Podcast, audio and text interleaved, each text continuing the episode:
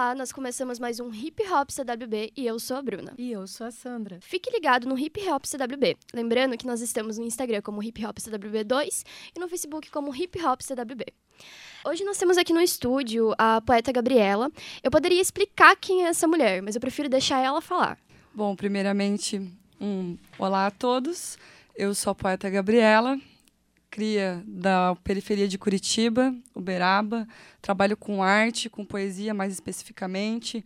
Sou produtora cultural, mestre de cerimônia, arte educadora, faço performances poéticas e sou slammer e slam master do Slam das Gurias. A poeta Gabriela, ela tem 20 anos, né? E ela nasceu aqui em Curitiba, e junto com a Jaque Livre ali, ela é uma das organizadoras do Slam das Gurias, né? Que é um dos slams que está funcionando na cena aí, e tem sido uma resistência muito grande aqui para Curitiba. Poeta Gabriela, você pode explicar pra gente o que, que é o slam?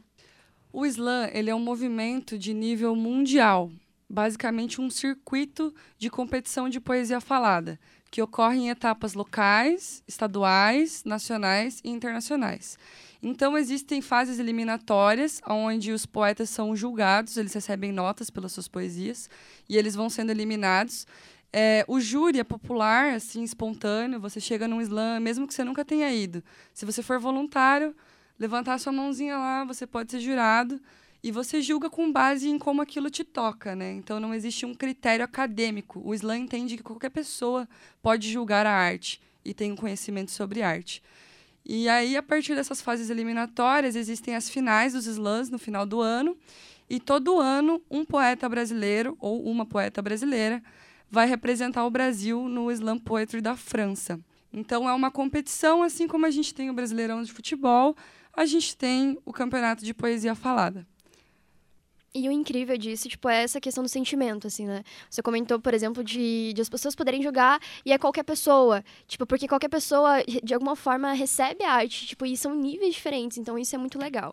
Você comentou sobre essa questão da poesia e me diz uma coisa, no seu entendimento, você relaciona hoje o slam com um movimento que está dentro do hip hop? Como que é para você? O meu conhecimento sobre a cultura hip hop ainda é um conhecimento bem limitado.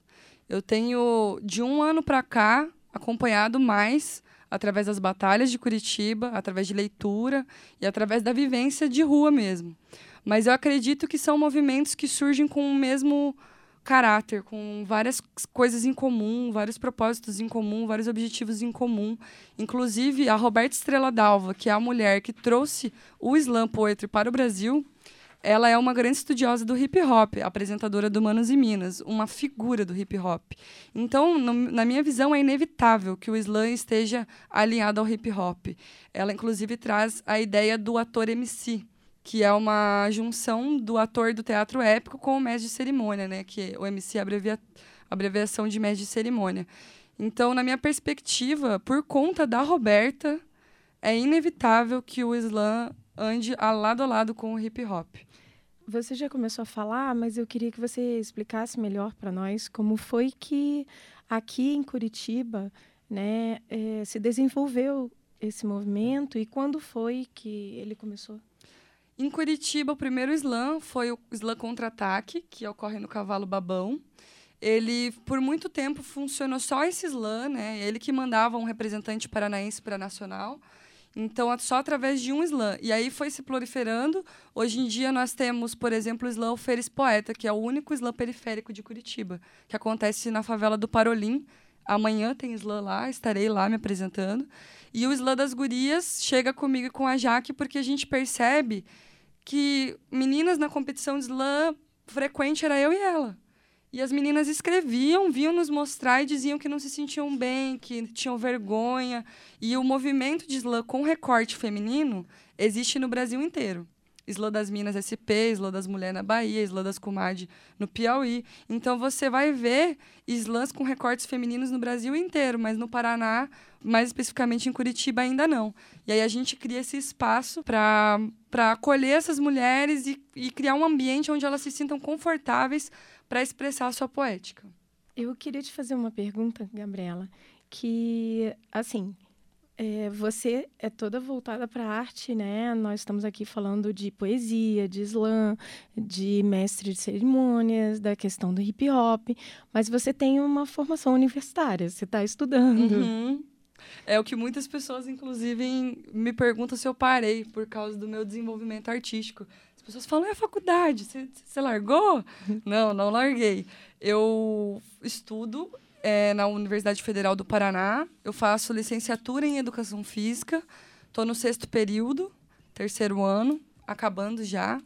E, enfim, a, a, essa formação ela vem de uma vontade de ser professora, muito latente, que está em mim desde muito jovem. E aí eu entrei nessa porque tem uma conexão muito forte com o corpo. E eu acredito que a educação física tem uma conexão muito forte com a arte.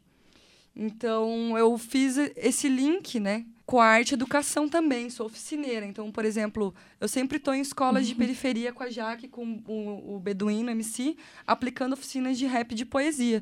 E essa formação de, de licenciatura ajuda muito a lidar com as crianças. Porque educar, não importa o que, né? É sempre um processo, um processo parecido esse processo da educação, né? É uma troca, né? É, você tinha comentado com a gente, né? A gente conversou aqui antes do programa começar, e você comentou sobre o seu projeto de TCC. E uma coisa assim que eu achei muito incrível é o fato de você é, tentar mostrar, provar realmente ali que o slam ele é uma atividade que é considerada um esporte. E você pode comentar um pouquinho pra gente sobre isso?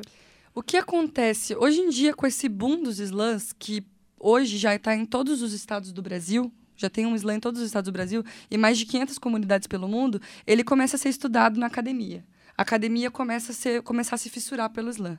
Só que a gente tem estudiosos da geografia, falando, por exemplo, sobre ocupação de espaço, estudiosos de letras, falando sobre a questão da poesia marginal, que é a poesia de slam mais direta, mas não há ainda estudiosos da educação física. Talvez porque ninguém tenha notado ou não tenha rolado essa questão interseccional, né? Que acontece comigo, que sou slammer e sou da educação física.